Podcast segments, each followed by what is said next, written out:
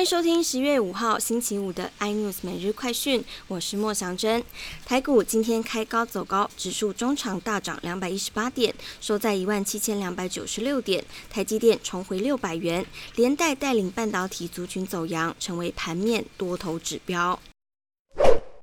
屏东安泰医院十一月发生打疫苗乌龙，错把八十八名要打莫德纳第二季的长辈打成 A Z。屏东卫生局调查后厘清，因为药局没有落实疫苗管理，工作人员也没有落实三毒五对，因此将依法开罚十五万元。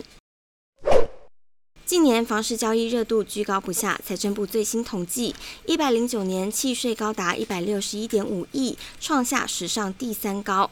同时，六都买卖契约申报人数以新北市合计五点五万人最多。搭上 Netflix 影集《鱿鱼游戏》风潮的鱿鱼币，在百倍暴涨后割韭菜。价格从两千八百六十美元暴跌，瞬间归零。全球最大加密货币交易所币安表示，已经成立调查小组，正在积极的追查由于币诈骗者。俄罗斯与乌克兰边界情势持续紧张。最新卫星画面显示，俄罗斯在距离乌克兰边境有大批部队集结，包含装甲部队、坦克等。更多新闻内容，请锁定有线电视四八八八 MOD 五零四三立财经台 iNews，或上 YouTube 搜寻三立 iNews。感谢台湾最大 Podcast 公司声浪技术支持。